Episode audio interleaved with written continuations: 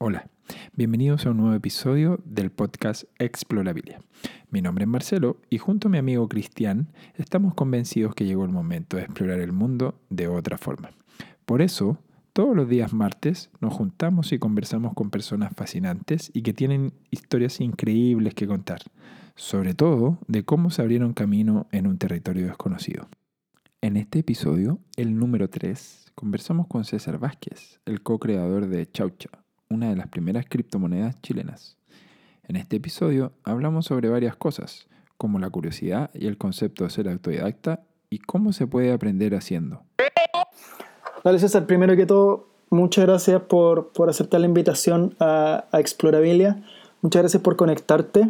Em, y, con Marcelo lo que nos pareció curioso sobre, sobre ti y sobre Chaucha es cómo cómo explotó todo de la noche a la mañana, cómo aparece la primera criptomoneda chilena eh, y, cómo de la, de la, noche a la mañana te viste envuelto en, en, un, en un, debate casi ético sobre, sobre ¿cachai? qué está pasando con los bancos y, este pequeño em, David lucha con este Goliath gigante.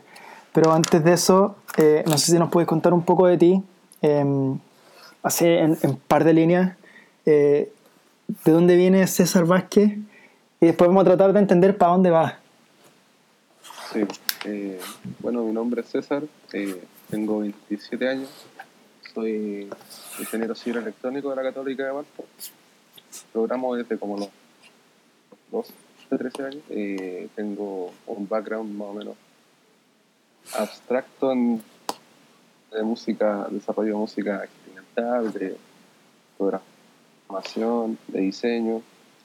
Y eh, me titulé el año pasado, por 2010, y dentro de ese proceso de titularme, defender mi tesis y buscar pega, me puse a, programar una criptomoneda, que es la Chaucha. Oye, y mm, una, una, cosa que a mí siempre me llama, llama la atención, la carrera, ¿cómo llegaste a esa carrera? ¿Fue porque empezaste a programar de muy chico, porque empezaste a jugar con código, con hardware? Eh, ¿Fue natural entrar a, a, la carrera que escogiste? ¿Te gustó? ¿Te reafirmó lo que estabas buscando en ese momento? cuando chico me empecé a... Cuando ya tenía 16, 17 años tenía que saber elegir qué ya sabía programar tiempo. Y, dentro de la soberbia de cada chico dije, ¿para qué iba a estudiar informática si ya sé programar? Porque buscar algo como un poquito más, más adelante de la informática y descubrí que estaba en ingeniería civil electrónica. Y, mm, al principio no me, estuve como dos o tres años sin tocar un circuito, sin hacer nada, porque el plan común de, la carrera es, estúpidamente complejo. Tiene cuatro cálculos, cuatro físicas, eh, análisis numérico. y cuando ya empecé la teoría de redes ya estaba chato de la carrera. Oye César, en, ese periodo de búsqueda tuviste algún mentor, tuviste algún adulto uh, a quien preguntarle, tuviste a alguien que te gustaba como emular o, algún profesional que tú encontrabas choro y que te, y que te empujó un poco a, buscar esta carrera o fue todo orgánico, fue haciendo investigación por tu cuenta, ¿cómo pasó? Eh, sí, pues tenía un grupo de amigos hackers alrededor del mundo. Y entre ellos conversábamos que íbamos estudiar cuando estaba grandes. Y, y, yo quería estudiar diseño al principio, pero mi papá me dijo que estudiara cualquier cosa que dijera ingeniería al principio. Y fue un, un, consejo bueno. Y él también estudió, es técnico superior en electrónica, entonces siempre desde chico estaba viendo circuitos y, y jugando con cuestiones, con máquinas que se echaban a perder y me las traía porque entonces esa parte de la electrónica ya la, la, la cachaba, pero nunca había tocado un circuito a ver qué había. Así que desde la curiosidad de no saber nunca qué, qué es eso, lo que estaba jugando todo mi día, y, y no quería estudiar informática, decidí estudiar electrónica. Oye, ¿y, y con, tu, con tus amigos hackers hablaban en inglés? Lo que estoy tratando de explorar es si eres autodidacta para todo. Y si aprendiste inglés por los computadores, o, o si aprendiste a programar por lo que veo, o a, o a familiarizarte con hardware y software por tu cuenta, eh, ¿es un rasgo que, que, es propio tuyo? ¿Es como no esperar a que las cosas pasen y empezar por tu cuenta? Yo creo que de todas las personas tenemos gran parte de nuestro conocimiento de autodidacta, porque tenéis que tener en cuenta desde que uno nace hasta que entra al colegio, unos 5 o 6 años, tú aprendiste a ser humano solo y viendo lo que estaba pasando en el ambiente y tocando tu cuerpo, descubriendo que tenéis manos, que tenéis piernas, que podéis caminar, que los sabores y todo. Entonces, todos tenemos en la naturaleza, todos los animales tenemos la capacidad de aprender solo. Y, y ponte tú, con esa, con esa visión, ¿qué, ¿qué, rol jugó la carrera en, en ti el día de hoy? Porque en el fondo, bajo esa premisa, que también la comparto, cuatro años de la vida no son nada. ¿Cachai? Si vamos a vivir en promedio 80 años, la generación nuestra probablemente va a alcanzar los 85 años. Cuatro años no son nada. ¿Cachai? Eh, ¿Qué rol jugó la carrera? ¿Te, te, te ayudó? O sea, si llegas a, si llegas a continuar el camino de, de, independiente, qué sé yo, de emprendedor, el nombre que sea, pero no te empleas eh, como tradicionalmente lo podría hacer alguien, ¿pensás que la carrera fue la correcta? Eh, ¿Y ahora cómo sigues, cómo sigues aprendiendo? ¿Cómo sigues estudiando ahora que ya egresaste? Eh, desde el punto de vista de la universidad, yo no rescato cosas buenas desde el punto de vista de, de la, la, forma en que se, se enseña y, se, y funciona la, Estás escuchando Explorabilia, conversaciones para salir y explorar. La Católica del Paraíso, porque una universidad. Se basa en que no, no hay muchos recursos, entonces todos tienen que aprender así, experimentando y viendo con lo poco que hay, ahorrando, reciclando, es algo bonito. Pero desde el punto de vista de la académico, de lo que aprendí, no he utilizado nada o muy pocas cosas lo que estoy haciendo ahora. Y eso que estudié, estuve en la universidad como casi ocho años y medio estudiando ingeniería civil electrónica. Entonces, desde, desde el ámbito de académico, en la, lo que me enseñaron no, no lo he puesto a prueba porque no me, me fui a la parte tradicional eh, industrial del desarrollo del control automático, de las telecomunicaciones, del diseño de circuitos, de la implementación. No, no me fui por esa área, yo me fui más al área experimental de la electrónica y de las telecomunicaciones, que son el blockchain y las criptomonedas. ¿Y, ¿Y, qué pasó ahí? ¿Qué pasó entre medio? Porque porque eso a mí por lo menos me genera mucha curiosidad. Como que en algún momento te empezaste como a separar del rebaño, eh, si se quiere la analogía, y empezaste a explorar otras cosas y empezaste a meterle mano a esas cosas. No, no, no. Me imagino que partiste desde un, punto, desde un marco teórico, leyendo, ¿cachai? Entrando a, entender lo que era blockchain o criptomoneda, pero después te atreviste a dar el paso a, a hacer algo. ¿Qué, ¿Qué, pasó, ¿Qué pasó en ese periodo? ¿Tenías algún, algún partner con, con el cual te apañaba y con el cual conversaban cosas que no tenían relación con las clases? Sí, pues la, la universidad tuve mucho tiempo libre y mucho tiempo de ocio en donde me dediqué a hacer muchas cosas que no, no tienen nada que ver con lo que estudié. Me puse a hacer música experimental. Ahí conocí a Camilo Castro, que es el colaborador de La Chaucha. Y también seguí programando, seguí desarrollando cuestiones, hackeando tonteras cuando tenía tiempo. Y también viendo lo de Bitcoin, porque cada, cada año veía el precio de Bitcoin veía cómo estaba funcionando porque conocí el proyecto Bitcoin desde hace muchos años, pero nunca me he querido meter porque no lo encontraba ni una lógica. Y yo creo que en algún momento, así como el 2012, me intenté minar así un Bitcoin, pero no, no salió nada. Entonces cada año veía el precio, veía las cuestiones y, y seguía con mi vida. Y el, año pasado vi que estaban mil dólares y no lo podía creer porque como estaba mil dólares. mientras estaba... Eh, terminando la, tesis, la, la, presentación y el prototipo del, sistema que estaba haciendo, en el tiempo libre me puse a, a, ver qué estaba pasando con Bitcoin y caché que existía Ethereum ahora y que había muchas criptomonedas y muchos sistemas y que Dogecoin todavía existía y que seguía teniendo valor y funcionaba y la gente la minaba. Entonces de ahí me puse a, a procrastinar mientras estaba terminando mi tesis para todas las cosas. Oye, César, sí, es que te estaba escuchando y habla, o sea, dijiste algo así como, no le encontraba mucha lógica al así como, personalmente yo tampoco le encuentro mucha lógica y, me gustaría que me explicara así como palabras súper simples cuál es la lógica que tiene o cuál es la lógica que le veis tú que te sirvió como para como que te impulsó y dijiste ya voy y te juntaste con Camilo y entraron con la, con la chaucha? cuando alguien que no tiene ningún conocimiento de nada le presentan lo que es una criptomoneda, lo primero que piensa es que es una estafa.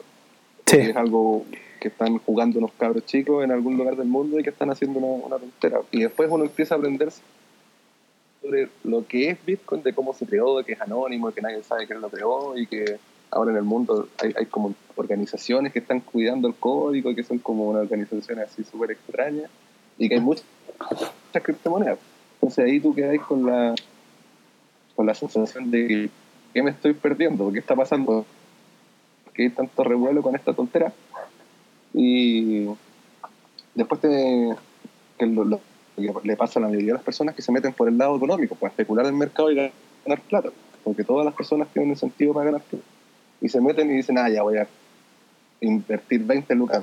Ponen 20 lucas en Bitcoin y después en algún momento van a cachar que perdieron plata. Porque todas las personas que compran criptomonedas, la mayoría, no tienen idea de lo que se están metiendo. Nunca han invertido en nada, nunca han, visto un gráfico de una tendencia al alza.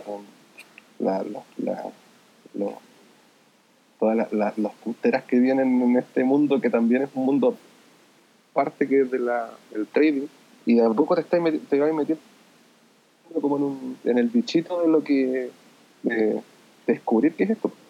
Y lo, bueno de las criptomonedas es que no, no existe una persona, una figura, una institución que digan que esto es y que esto es lo que se está haciendo y esto es lo que significa una criptomoneda, sino que es una interpretación de las demás personas. El blockchain, las criptomonedas son una herramienta que nosotros los seres humanos, los desarrolladores, estamos aprendiendo a ver de qué nos sirve en el.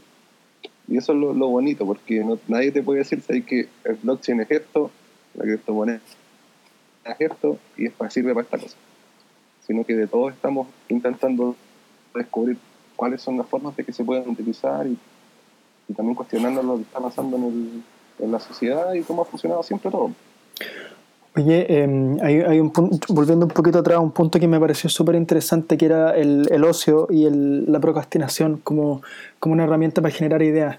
Este, ¿cómo, ¿Cómo logras ahora, donde estás, me imagino, con muy poco tiempo libre, em, pensar? ¿Cuándo piensas? ¿Cachai? Porque me imagino que con tu... Porque lamentablemente la mayoría de nosotros tenemos trabajos que, que nos obligan a ser reactivos, ¿no? Pocas personas tienen el lujo de ser proactivos, de pensar y de proponer cosas, ¿cachai? Em, ¿Cómo piensas ahora? ¿Cómo, cómo, cómo lográis sentarte un rato y, y- y entender para dónde va eh, blockchain o las criptomonedas? Sí, pues. Eh, es una de los enfoques que se le dan al desarrollo. Que yo, nosotros como Proyecto Chaucha también lo, lo decidimos que nos íbamos a dar un tiempo para trabajar, que es un espacio de cinco años para mantener el proyecto y que el proyecto se pueda mantener solo. Y entre ese tiempo nosotros vamos a intentar vivir lo que más se pueda con la Chaucha. Entonces ahora mi, mi, trabajo es estar experimentando, desarrollando viendo alternativas, creando plataformas y prácticamente es el ocio. Es intent- ex- experimentando con la chaucha para ver qué podemos hacer y qué se le puede dar un valor agregado a la plataforma y al sistema y cómo las personas lo ven, cómo las personas reaccionan a lo que estamos haciendo. También las partes más sociales, políticas, filosóficas de lo que es una criptomoneda y todo eso lo tengo que estar pensando todo el día. Entonces, en resumen, esa es mi pega. Es, es un, es un lujo igual, o sea, la, la forma en que suena un lujo en, en términos profesionales, poder tener ese, ese espacio como de research. Pero ahora que, ahora que la gente empezó a, a comprar criptomonedas, eh, apareció un cliente, apareció alguien que te exige cosas, apareció, aparecieron, ¿cómo te podría decir? Como, como stakeholders que te empiezan a exigir eh, retorno a la inversión, qué sé yo, aparece un banco que te empieza a exigir cumplir ciertas normas. ¿Te, te- apareció como una figura de un jefe o un cliente que, que te, que te quita tiempo? ¿O, o eso lo ve, lo ve mm, el- el- tu, tu socio?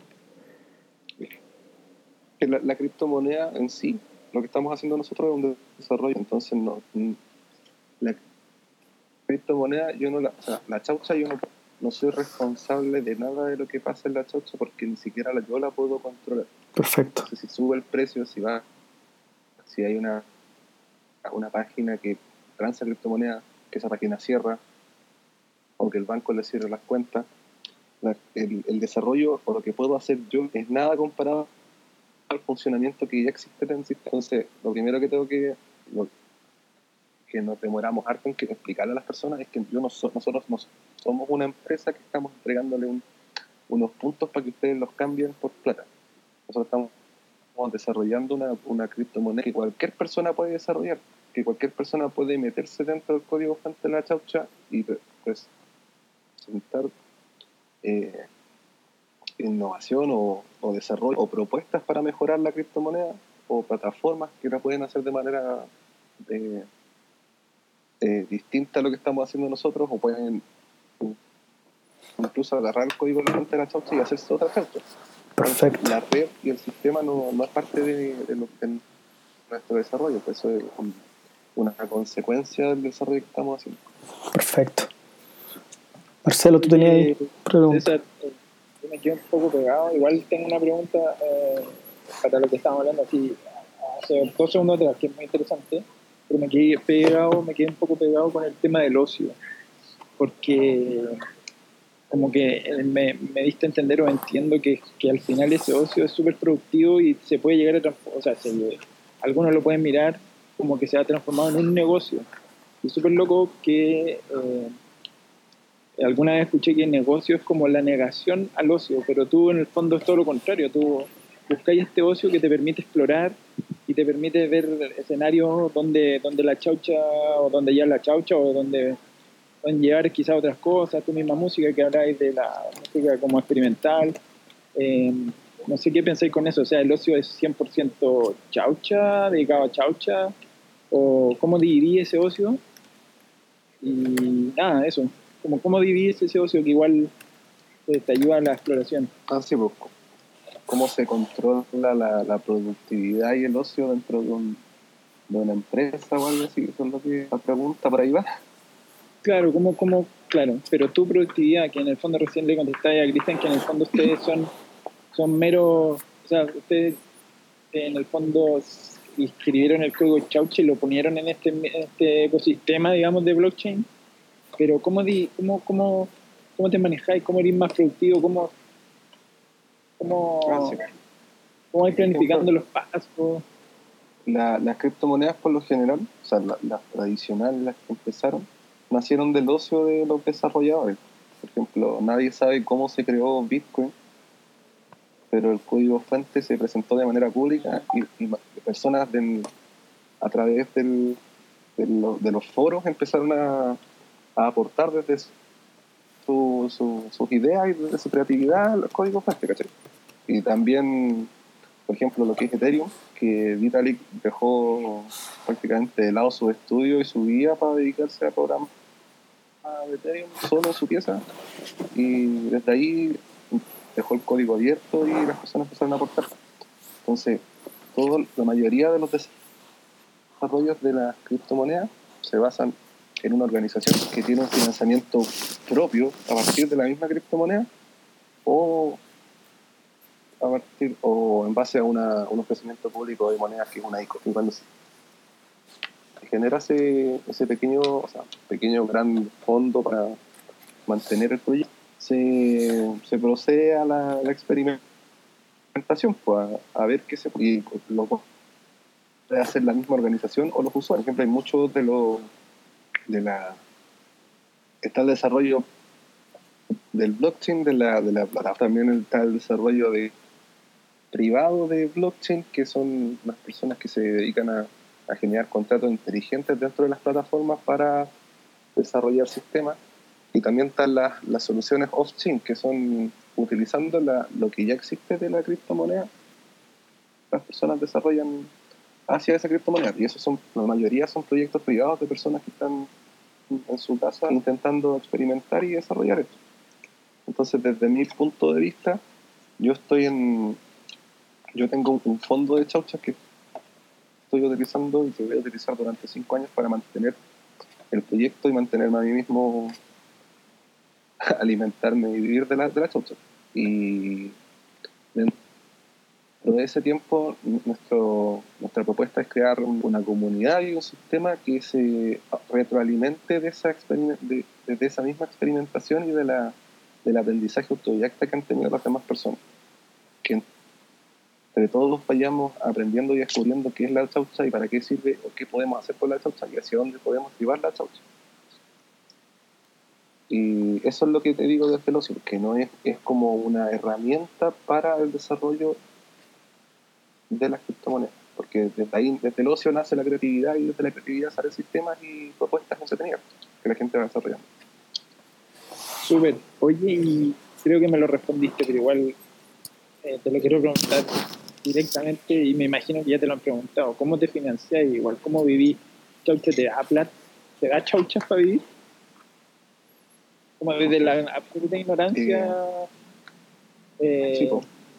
Desde la vereda del, tipo que, que, como decías tú, no tiene idea de- y está aprendiendo recién en esta conversación lo que eh, puede llegar a ser una criptomoneda.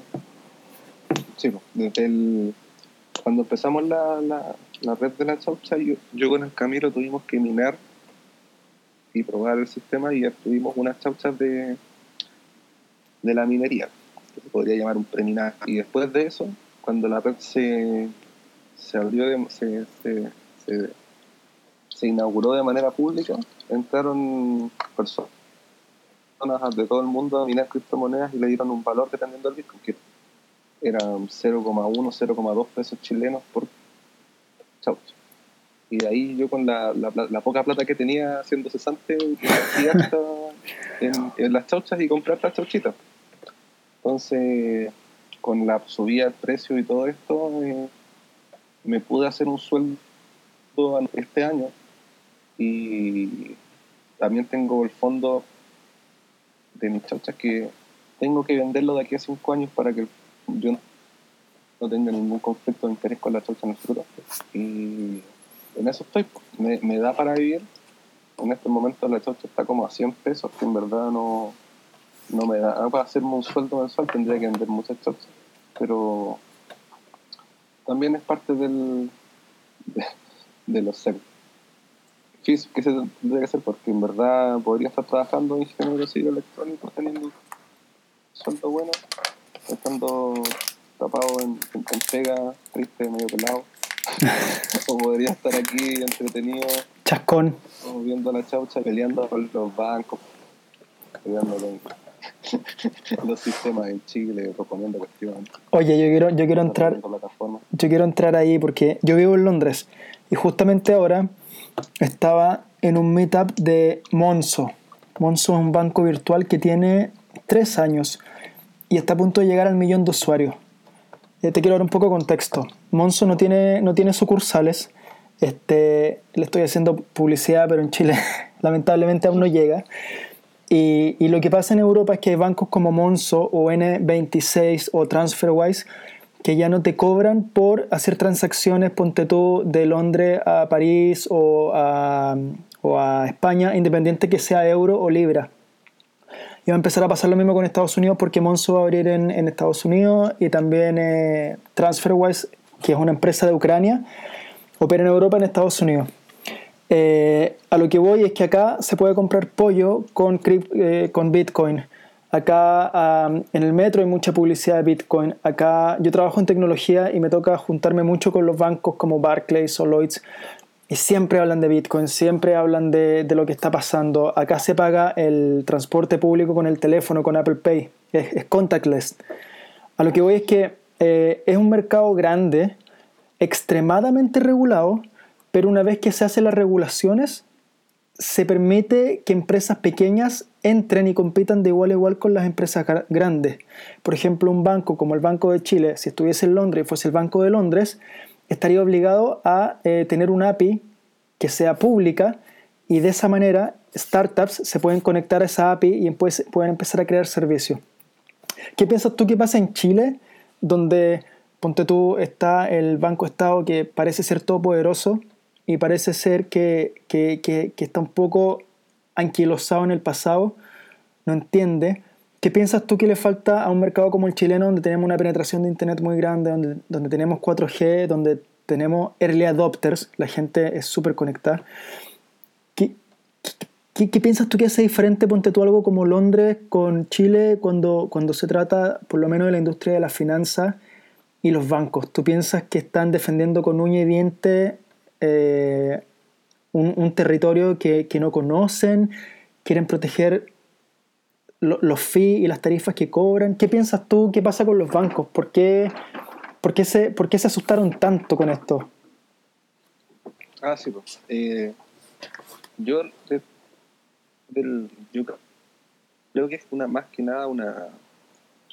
Un, primero del desconocimiento de lo que es una criptomoneda, porque o han dicho, o sea, no, han entregado comunicados diciendo lo obvio, de que una criptomoneda es plástico, de que una criptomoneda no está respaldada por un sistema, como para asustar a la gente, siendo que la gente ya sabe esto. Y también he visto, de, no desde, solamente desde las empresas, sino también desde los mismos usuarios de esas empresas y desde la, la sociedad, que le tenemos mucha confianza a lo que ya existe. No sé, la innovación no es algo que aporte a la cultura o a la sociedad o al funcionamiento de Chile porque lo que ya existe funciona. Entonces, ¿para qué trabajar de más y para qué esforzarse y inventar la rueda de nuevo si ya funcionan las cosas? Ese es como el, pensamiento que tiene el, el, chileno y la sociedad chilena. Obviamente hay desarrollo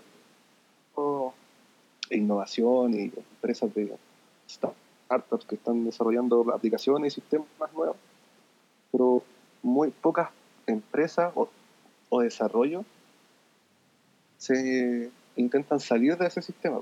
Incluso los mismos, las mismas empresas de emprendimiento están financiadas por los mismos bancos, están creando plataformas desde los mismos bancos, de, ni siquiera existe una API para el desarrollo, uno se tiene que colgar a la mala al banco y sacarle la, el, la, Exactamente. los datos a la mala, como prácticamente hackeándose la, la, la plataforma sacando y eso es una práctica común en Chile porque el banco nunca lo va a hacer y la empresa no, tampoco tiene la capacidad como para crearse su propio sistema o su propio banco.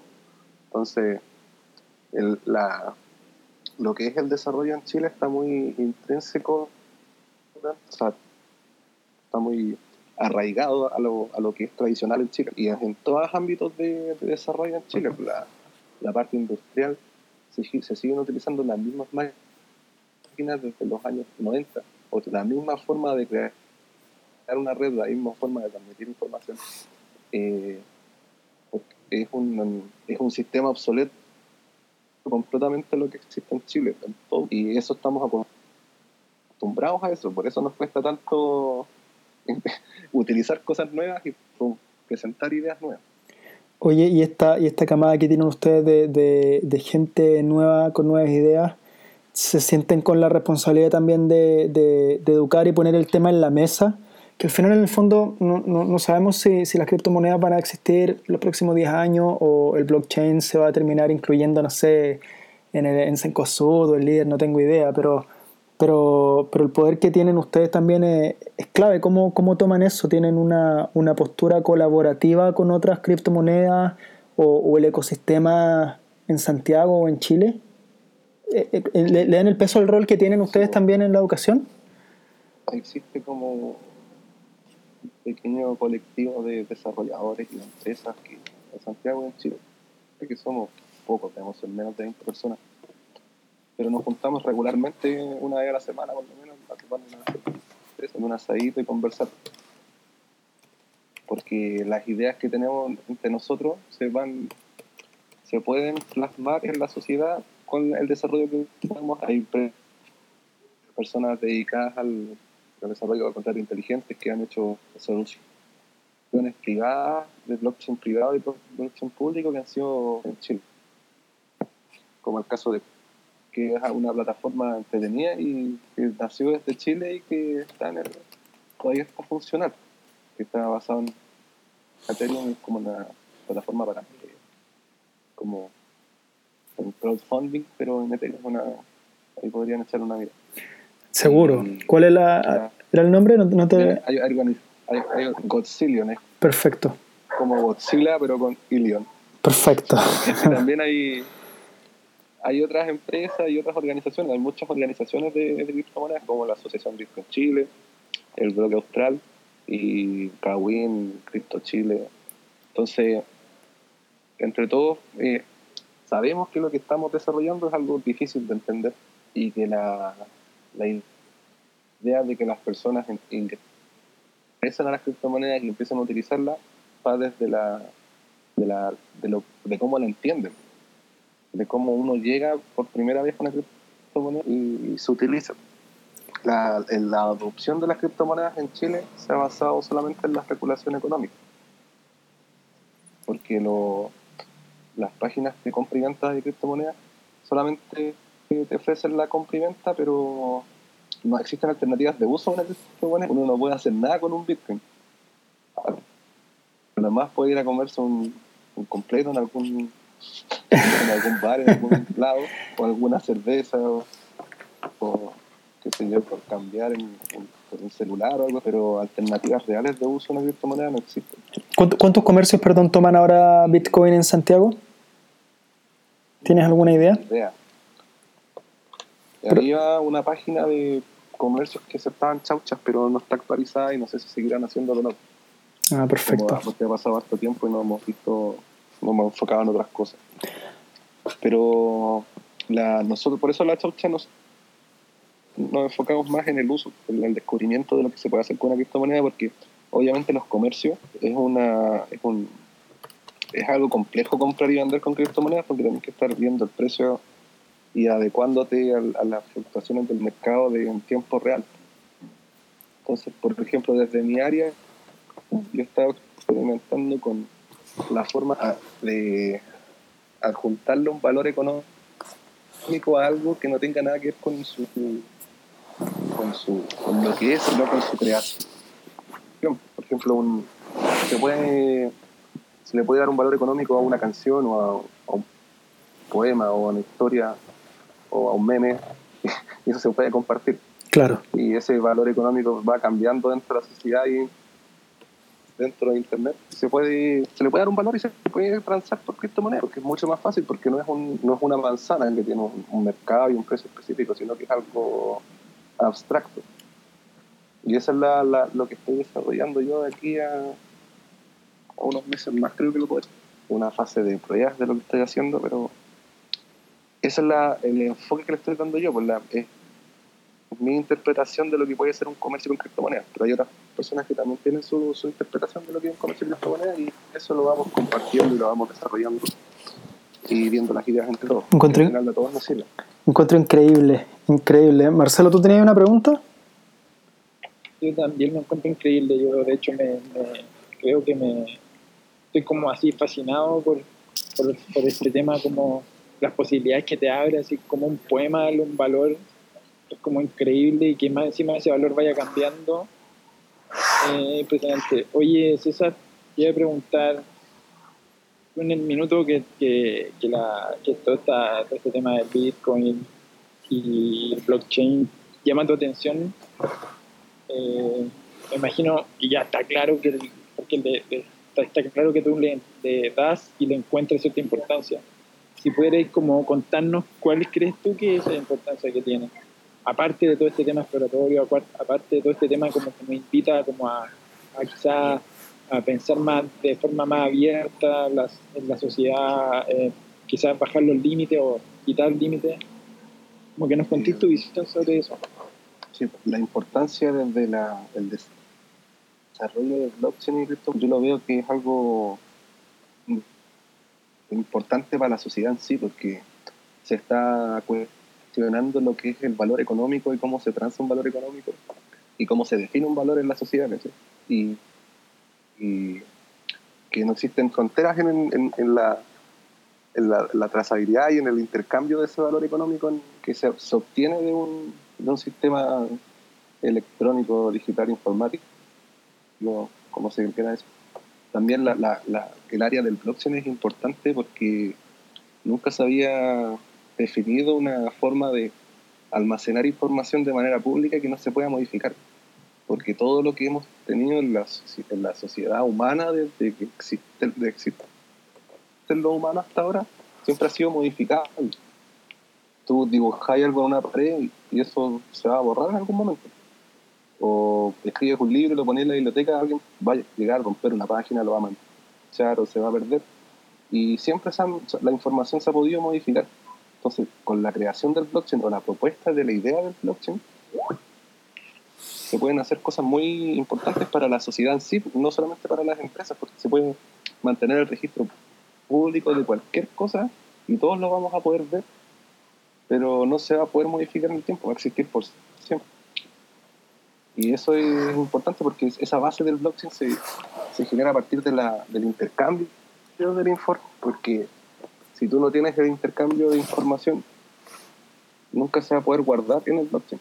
Y la, la, la verificación de la información que tiene un usuario con la que tiene el otro y con la que tiene el sistema completo, eso hace que no se pueda modificar. Entonces se está abriendo el sistema para que todos puedan participar. Y eso es lo, más importante que he visto yo en, el desarrollo de lo que está haciendo ahora. Yo, a mí, yo, yo te escucho, te escucho, y esto se parece mucho a este, a este club de homebrew que tenía Bill Gates. No, no sé si, si, lo he escuchado, ¿cierto? Donde, donde había, había, una, había como un espíritu mucho más altruista y mucho más filosófico, donde la gente se juntaba a conversar, a discutir y entender un poco cómo los computadores podían cambiar eh, la, la, humanidad y la relación, qué sé yo, persona-máquina. Y acá es súper similar en el fondo, porque la discusión hoy eh, tiene que ver, guardar relación con una, con una criptomoneda, pero, pero el día de mañana podrían ser los contratos inteligentes, el día de mañana podría ser esta, esta ICO que mencionabas tú, el día de mañana puede tomar un camino completamente distinto que tenga que ver con la trazabilidad de un producto o trazabilidad de, de personas, qué sé yo, y pueda, qué sé yo, atacar un pasaporte, ponte tú. Eh, uno, de los, ¿Sí? los mayores problemas de la sociedad, de los de los estados es el mantener el registro de los, de los ciudadanos o, o, de lo que está pasando en un país.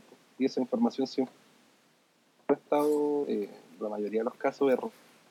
Y es difícil ver que es erróneo porque es una base de datos eh, pública, pero solamente para, los, para, las entidades públicas.